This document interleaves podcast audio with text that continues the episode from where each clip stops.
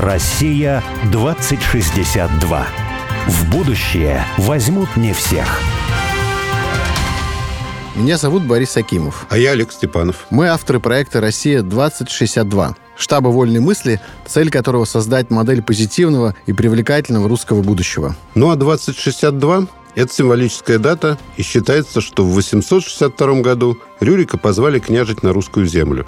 А в далеком, но не слишком, 2062 году мы отметим 1200 лет образования русского государства. Мы представили себе, какой могла бы быть будущая Россия в 2062 году. Но не просто представили, а призвали на помощь экспертов и визионеров. И не столько мыслителей, сколько делателей – и мы уверены, что будущее видят не футурологи, рассуждающие о роботах и беспилотниках, а те, кто уже здесь и сейчас создают страну будущего. «Россия-2062» — это позитивное русское будущее, которое наши герои прямо сейчас строят для своих близких и друзей, для всех жителей страны, для всех нас. Каждый раз мы зовем в студию «Радио Спутник» героя, который, не дожидаясь 2062 года, действует уже здесь и сейчас, и делает то, что кажется нелогичным и даже сумасшедшим, потому что часто будущее не очевидно и являет нам много невероятного. Мы любим рассуждать о том, что в глобалистском мире, который растворяет все и вся, очень важно наперекор вот этой логике превращения человека в универсального потребителя поддерживать и развивать локальные социокультурные явления. Когда мы говорим о локальном в противовес глобальному, то всплывает концепция «глокал», это global local, то есть когда глобальный мир построен на принципе защиты миров локальных. И эта западная концепция очень напоминает русский мир, который всегда так и строился. Русские включали в себя все новые и новые этносы, национальные культуры, но в отличие от мира европейской цивилизации, всегда оставляли поле свободы для местной жизни и местного творчества. Кстати, да, получается, что во многом это и есть как бы вновь открытая Западом новомодная концепция «глокал». Между этой концепцией и исторической реальностью России есть очень много общего – Мало того, я бы сказал, что глокал – это парадоксальное и при этом естественное развитие идей по строительству многонационального и мультикультурного русского мира – Почему-то так сложилось, что когда мы говорим о локальном культурном явлении, то в первую очередь вспоминаем какой-нибудь съедобный продукт. Ветчина или сыр из Пармы, пармская ветчина или пармезан, или шампанское. Ну, конечно, к еде все не сводится. Вся культура ежедневного бытования была всегда наполнена чем-то местным. Это и одежда, и музыка с песней, и особенности общения, и многое другое. Я всегда предлагал определять все местное, локальное, через призму любви к этому местных. Вот если местные на самом деле ценят и любят те или иные калачи, пряники, сыр, рубашки, песни и так далее, то у этого есть настоящий потенциал большого локального явления. И это не просто какой-то маркетинговый прием. И самое главное, что если есть вот это локальное явление, которое любят и ценят местные жители, то через такие явления создается у жителей ощущение малой родины, территорию, которую они ценят и откуда им не хочется уезжать. Да, локальная культура – это и есть один из способов преодоления социального сиротства и ощущения почвы под ногами. Я бы даже сказал, что это крепкая, счастливая идентичность. Сегодня мы говорим как раз с теми, кто создает удивительное место и культурное явление и демонстрирует этим, как местные жители ценят свое же местное, свое локальное. У нас в гостях сегодня якутский режиссер Любовь Борисова. Она и ее коллеги создали такое явление, как якутское кино. Это игровые фильмы, которые сделаны энтузиастами и которые выходят в большой прокат не только в Якутии, но уже теперь по всему миру и по всей России и собирают довольно большую местную аудиторию. А вот как это удается? Как можно сделать местное, феноменальное кино популярным и любимым? Любовь, добрый день. Привет, Люба. Здравствуйте. Люба, знаете, у меня такой сразу вопрос. Он несколько жареный, но на самом деле он честный. Вот. Угу. Я посмотрел якутское кино, и вы, наверное, знаете, я вам, в принципе, в этом признавался, что меня поразило кино «Черный снег» вот Степана Бурнашева, которое длится, угу. как я запомнил, 1 час 24 минуты, и из них 40 минут человек, которому упала на руку полуось КАМАЗа, ну, вместе с КАМАЗом, он перегрызает зубами себе руку 40 минут, потом ломает кость и отгрызает ее до конца, а потом он просто идет в никуда. в никуда, да, и, видимо, замерзает. То есть через 5 минут э, кино заканчивается, через 3 минуты. Меня это удивило, я просто никогда не видел такого кино. Я хотел просто такой вопрос задать. Что это за феномен такого якутского кино? Как такое вообще возможно? Можете как-то прокомментировать? Этот фильм, конечно, не типичный якутский фильм. Какие жанры есть, все хотел поэкспериментировать.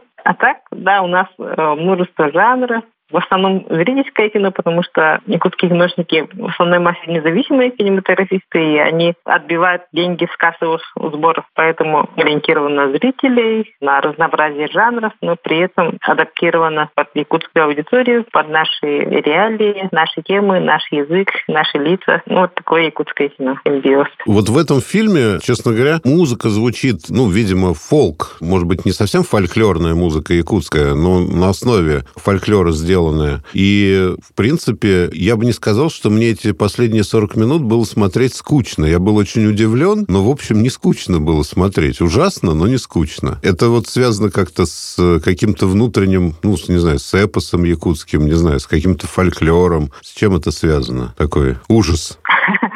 Сложно говорить о фольклоре на этом примере. Так, конечно, фольклор тесно связан с кино. В основном это в жанре там мистики, потому что у нас очень в культуре очень много мистики и в повседневной жизни, и в мировоззрении, и в фольклоре тем более. Даже есть целый класс фольклорный, который очень популярен среди детей. Рассказывать страшилки мистические. Это называется случай, то есть случай. Ага, случай. А вот однажды там ага. у костра там или вечером, когда свет ходят, собираться и рассказывать друг другу страшные случаи. И я обязательно начинается ну, формат такой, что надо упомянуть, с кем это случилось, э, когда, прийти и сослаться на какой-нибудь надежный источник. А вот с моим папой, или а вот с моей подругой, или с отцом моей подруги. То есть сначала рассказать, что это было точно на самом деле, а потом начинается страшная история. А вы можете прям какую-то конкретную историю рассказать сейчас, коротенькую, страшную, якутскую? Выпускаются целые сборники, очень бесчисленные, э, потому что люди, периодические издания, э, есть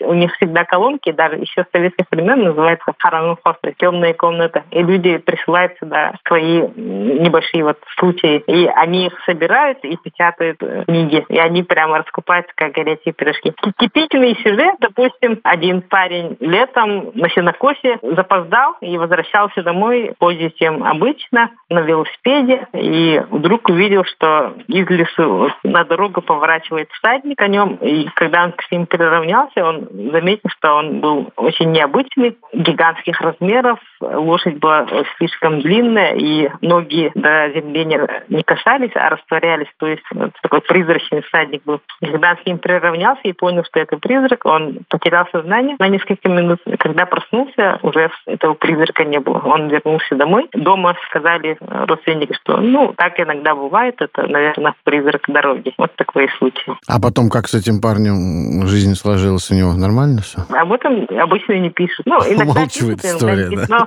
да. Страшную Просто, историю умалчивает об этом. Если он рассказал, значит, живой, здоровый.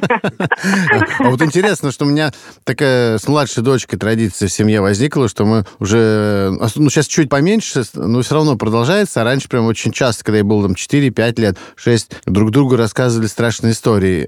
Прям, Боря на самом деле якут. Подряд. Главная задача была, что один сменяет другому, и ребенку это очень нравилось, и она научилась, на самом деле, сочинять просто истории. То есть вот сейчас она может спокойно сесть и подряд рассказать какие-то несколько историй. Но вообще любопытно, что вот для якутов, да, для вашего культурного какого-то контекста, вот там страх, ужас, какой-то хоррор, это важная составляющая жизни, да? Нет, Степану точно удалось рассказать страшную историю, потому что я просто на диване сидел как бы и заставлял себя сидеть, а не заползти под кровать. На самом деле, любая архаическая сказка, архаичная, она всегда страшная. Это потом адаптировали там под нежные детские умы современные, а старые сказки, они же были всегда страшные. Элемент воспитания, там, в лес не ходить, тебя съедят. Ну, разные. Не ну, да, да. Ну, даже колобок тот же, он же, в принципе, страшный. Люба, а Съели вот... колобка. Ты можешь, ты можешь рассказать страшную историю, как ты сняла свой первый фильм? Или не страшную, на самом деле? Ну, я могу тоже случай рассказать со съемок первого фильма. Да. У нас там все призраки, там тишина кишела. Давай, давай. Это же арктическая деревня была, очень плохо мать. Мы туда с трудом добирались. И, естественно, там никакой гостиницы, ничего такого инфраструктуры нету. И у всех приезжих сели старую больницу, 40-х годов постройки, деревянное здание. И там стационар, такое длинное здание, половина закрыта, там бывший стационар, палаты, и туда селят гостей. А вторая половина действует, там поликлиника, только там амбулатория. Вот. И мы жили вот в этом сценарии больницы. И каждую ночь по коридору кто-то ходил. Прям все слышали, шаркает, кто-то ходит. Я еще поначалу думаю, что мы забыли, кто-то забыл запереть дверь, и, может, какой-то пьяный зашел. Выскочила ловить в коридор. Никого нету, дверь закрыта. Мне стало замечать, что по времени, что каждый день призрак появляется в одно и то же время. Ну, период времени. То ли с двух до трех, то ли с часа до двух ночи. Потом мы поняли, что мы дом-то не покормили, то есть надо разжечь огонь, там, покормить, благословить. Это традиция. Любой старый дом, если приходишь, надо поздороваться с духом огня. Мы этого не сделали, забыли. Вот. И наш актер Степан Петров э, сделал обряд. После этого на время исчезли звуки. Я еще думаю, ай, как скучно стало, призрак ушел. А потом появился другой призрак. Характер э, шагов изменился, и он все время пытался печку распить. Там грохот дров, там, там крюки берет. Я сплю и слышу, что кто-то занес дрова. Думаю, кто ночью заносит дрова? Выхожу, смотрю, никого нету, и дров тоже нету. Понятно, опять призрак. И вот утром, я думаю, это утро, шаги такие со стороны поликлиники, такие бойкие. Я думаю, это наш повар пришла утром кашу варить. Она такое подходит по коридору и начинает опять печку топить. Я думаю, при чем здесь печка деревянная, когда у нее есть электрическая плитка? Просыпаюсь, опять там два часа до А, черт, опять призрак. Проверяю, точно никого нет. Вот. Потом третий призрак был очень страшный. Я спала, и как будто надо мной склонился и прям пытается меня напугать прямо в ухо. Ой. Дышит. Я говорю, ой, сюда, дурацкий сон, кыш-кыш, прогнала его. А на следующий день он пришел в соседнюю палату к нашему художнику Анатолию, и он слышит, орет ночью, ой-ой-ой, я не смогла просто, просто лежу и думаю, ну, не так же страшно было, все кричать ой-ой-ой. И там э, Степан его разбудил, там посмеялись. Потом он рассказал, что он тогда не спал и видел прямо какая-то тень из коридора туда вошла к нему в комнату. Он, ему реально было страшно. И он кричал по-якутски «Оголор», то есть «Ребята», пытался позвать. Предыдущим у него получилось вместо «Оголор» «Ой-ой-ой». А вот вы сейчас об этом рассказываете со смехом, а тогда было страшно действительно? Или вы сразу как-то ну, понимаете, ну, что лично мне не нет, мне было интересно, а ребятам было очень страшно. Засыпали в наушниках, лишь бы не слышать звуки. Ну. Я, насколько помню, вот вы же работали изначально в банке вообще. Хочется, ага. а, то Боря уже побледнел, вот, вернуться подальше от признаков. Подальше от духов, да. Вот. И, и как вот э, первый фильм получился? Ну, как получилось, что вот вы же не были, как и многие другие деятели, я так сказал бы, якутского кино, да, они не были профессиональными там режиссерами, сценаристами и так далее. Просто вот начали снимать вдруг фильмы. Вот как вот вы сняли первый фильм свой? Между банком и моим первым фильмом еще порядка 20 фильмов было. Как? Ну, в разных, в разных качествах. А-а. Сначала там хлопушка, там второй режиссер, помощник режиссера, режиссер монтажа, исполнительный продюсер, ну, то есть вот так, сценарий. А я вот где-то читал историю про то, что вы какой-то рекламный фильм, что ли, про банк сняли дома у себя там за час или там за сутки, по-моему, две серии или что-то такое, нет? Нет, это был, когда я работала в банке, у нас был юбилей, а. и решили там корпоративные такие ролики снять забавы ради. Ага. Ну, у нас же банк, и все заняты, и только один выходной был, когда все технические работы, и никто не работал. И только один день, когда можно всех поймать. И мы жестко все спланировали, и за один день сняли два ролика. Мне понравилось это планирование. Потом компьютер был слабенький, и да и я не умела, и очень долго монтировала там месяцами. Потом результат всем очень понравился, и решили полный метр снять.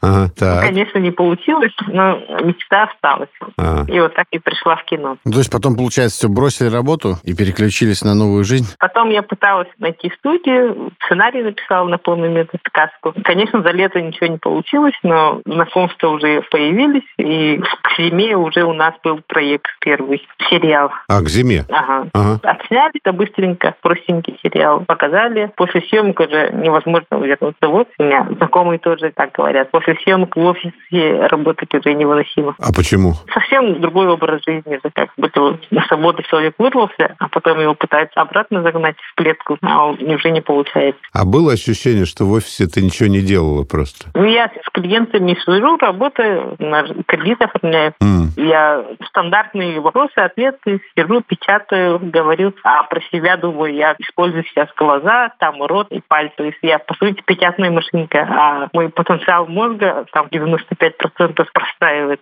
Что я здесь делаю? Удивительно. Приходишь в банк кредит брать, вот сидит человек, да, девушка, да. думаешь, ну что, вот, ну, оформляет кредит, она на самом деле... Она думает о бытие да. мира и, собственно... И о смысле жизни смысле, своей. Да, собственно, смысле жизни. Конечно. Я так понимаю, что это вот у многих людей, которые создавали, создают якутское кино, произошел такой переворот, то есть они э, от каких-то совершенно других профессий отошли, не связанных с кино, и они создали кинематограф современный Якутии. Да, многие, процентов 60 точно из других сфер пришли. А это правда? Вот, слышал об этом от Олега, и потом, потом посмотрел даже в интернете как-то какую-то информацию, но как-то равно даже не верится, что то есть вы снимаете кино местное, оно выходит в прокат, и там наравне с какими-то голливудскими блокбастерами идет местное якутское кино. Ну, раньше это еще до ковидные времена, да, так было. Иногда даже... Теперь уже не наравне. Да, да, нет, нет, понятно. Теперь уже у вас монополия практически. Что еще смотреть? Ну, какие-то российские фильмы, общероссийские, федеральные, да? Они вообще никогда не катили.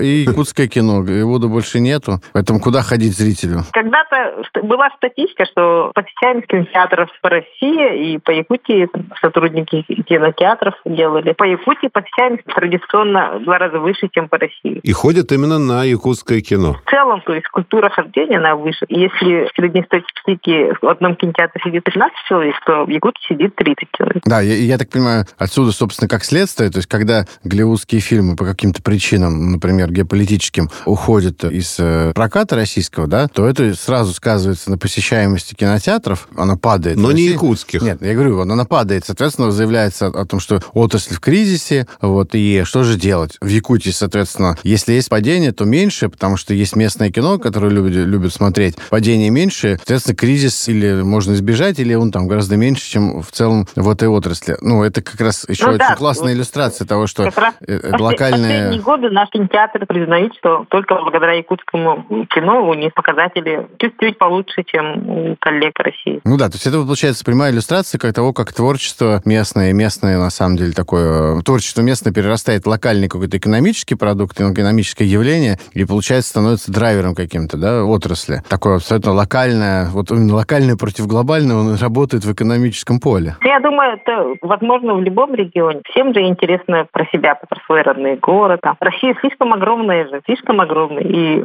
где-то там в Москве, то многие даже никогда в жизни там не бывали. А вот про свой город было бы интересно. Для того, чтобы действительно реально захотелось посмотреть на свой город, ну и вообще на свою жизнь, а не на жизнь каких-то там просто Марии или какую-то там голливудскую жизнь созданную, да, для этого нужно что-то делать. Потому что, насколько я знаю, в якутском кино там какая-то типичная история, я где-то читал, я захотел снять фильм свой первый, я продал Ниву, свою старую, за 200 тысяч рублей. С этого я получил деньги там на бензин, на какое-то оборудование, я договорился с актерами бесплатно, я договорился с режиссером бесплатно, я договорился с этим бесплатно. Мы все это дело сняли, а потом мы отдали это все дело в прокат, люди пришли, посмотрели, купили билеты, и я опять купил свою Ниву, ну, не там, не свою, а другую Ниву. Там тоже, ну, хорошо, ну, все равно. Он что-то сделал, да, человек, а, на эти деньги. И вот это, ну, абсолютно такая, ну, как сказать, честная, что ли, история, да, когда человек э, хочет и сам это делает, а после этого людям это надо, и они как бы возвращают ему то, что он потратил, да, и, и таким образом получается настоящее местное явление. не на гранты, вот типа, знаете, вот э, есть такой иранский режиссер, там на самом деле очень такой тоталитарный режим, а вот этот режиссер такой свободный, а вот давайте вот мы ему дадим грантик, вот, а он там что-нибудь снимет, ну и так далее. А вот в Африке есть люди, которые что-то снимают, ой, вы посмотрите, какие они классные. Вот не так, а вот именно то, что местные, местные снимают, хотят, снимают, а местные хотят и смотрят. Ну да, местные все. для местных. Да. Кино же такой вид искусства, который ну, без зрителей невозможно, как и театр. Смысл снимать в стол, да? Я была однажды в Германии, там, фестиваль Котбусе, Мгм. Юго-Восточной Европы. Страны бывшей СССР, и были Мгм. Участники. И какой-то режиссер снял какой-то очень скучный фильм, очень скучный, без единой музыки. Остальные фильмы были более-менее зрительские, это нормально. А это был прямо очень скучно. Зал сидел, спал, ой, как сидел до конца, и там Q&A начался, вопросы-ответы, и вот он заранее такой агрессивный вышел, и один зритель спросил, а как у вас на родине восприняли люди этот фильм? А он говорит, а сейчас вообще кино никто не смотрит, так что какая разница? Я была в шоке. А я на родине его и не пытался показать. Типа, а зачем ты вообще снимаешь фильм с таким подходом? Меня это возмутило прямо до глубины души. Вообще, я подумал, что действительно, вот как-то об этом в такой практической плоскости я не думал, что когда мы там говорим про локальные какие-то культурные явления, мы там говорим про продукты, например, какие-нибудь там у нас, вот я живу под Переславлем Залесским, Переславский печатный пряник, да, а вот был бы там Ярославское хлебное вино, или даже Ярославский джин сейчас, вот, а было бы Ярославское кино, например, да, Ярославские эти сериалы там, Переславские даже. Вот я бы начал точно смотреть, да, дальше, как бы, если бы меня в эстетическом смысле удовлетворило, я бы с удовольствием смотрел бы и дальше потом. Действительно, такой вот... э, Никто как бы, кроме э, вас, я не знаю, ну или, может быть, кого-то, кого мы еще не знаем, просто не додумался до того, что ну, надо вот так вот локализовать кино. Может быть, очень даже примером хорошим для других регионов. Но мне кажется, Борь, что в данном случае вот почему это явление стало возможно? Потому что, во-первых, отличия якутской культуры, которые выражаются через кино, они действительно очень большие. То есть я вот не уверен, что если снимать там просто про Ярославскую область, да... Не, не про а, Ярославскую область, то а это про будет- каких-то людей, которые находятся в Ярославской области. Ну да, и людей там, ну и так далее. Что это, да, что это будет, что они себя чувствуют такими особенными, и им есть что сказать, да? Вот Ярославцы все красавцы. Этого- Борь, ну, Это, это вернее, конкуренция в масштабах страны. стань первым ярославским режиссером, продай машину. Вот. Есть свой родной город, а есть все остальные. И родной город всегда роднее предприятие. Да, машину продай. Продай, Борь, машину, сними кино. Ярославское кино. Хоррор, Да. сериал хоррор. Люба, скажи, пожалуйста, я по твоему совету посмотрел фильм по-моему, это вот Алексея Романова, то есть первый фильм, я так понимаю, что он такой первый настоящий якутский режиссер, да, который все-таки закончил в ГИК еще, ну, в советские Мгм. времена, да, и, по-моему, он первое свое кино снял именно в советское, еще в позднее советское время. Вы про фильм «Маппа»? Там человек приезжает покупать дом в деревне, в своей родной. Нет, это другой фильм, это не Романов. А, не Романов, да? Да, там Анатолий Васильев, Айлык называет «Летняя жилище». И это прям такое совершенно профессиональное кино, такой Тарковский, на самом деле, я бы даже сказал. Мгм. Да? Ну вот такие у нас были пионеры, и мы выросли на этих фильмах. Ага. И поэтому у нас с детства нет вопроса, быть якутскому кино, не быть. Оно всегда было для нас. Сразу было такого уровня высокого. Ну да, ну я-то просто как раз хотел сказать, что ведь дело в том, что и студии не было в Якутии, да, то есть это вообще Мгм. на пустом месте возникло, да, фактически. Такое желание Мгм. снимать и желание смотреть свое кино. А вот скажи, у нас есть такая концепция, что пустота, ну обычно, когда говорят, что, знаете, вот в этом месте, ну просто нет никакого кино, не было никакой студии, нет никаких людей, закончивших профессиональные вузы, нет оборудования, нет ничего, и поэтому здесь, в принципе, ну бесполезно что-либо делать, да, потому что нет ничего. А у нас есть концепция, что наоборот, ну это значит, что все абсолютно возможно, что это огромный потенциал. Для тебя, например, пустота – это такой потенциал и возможность, или наоборот, это невозможность что-либо сделать? Как таковой пустоты у нас и не было. Насчет других регионов не знаю. Все равно это вызов же. Наверное, даже это плюс, чем переделывать. Да? Мгм. Когда ты какой фильм не сними, ты будешь первым, кто это сделал. Это же круто. И все будут помогать, всем будет интересно. Помогать, что вы имеете в виду, все будут помогать? То есть я так понимаю, что какая-то взаимопомощь? Традиции якутского кино, когда ну, обычный народ помогает там. Ну, кто снимается бесплатно, кто со своим реквизитом приходит, что-то одалживает, куда-то подбросит. Просят. Народное кино такое. Хорошо. Мы, э, Люб, сейчас прервемся на две минуты и вернемся после новостей. Россия 2062.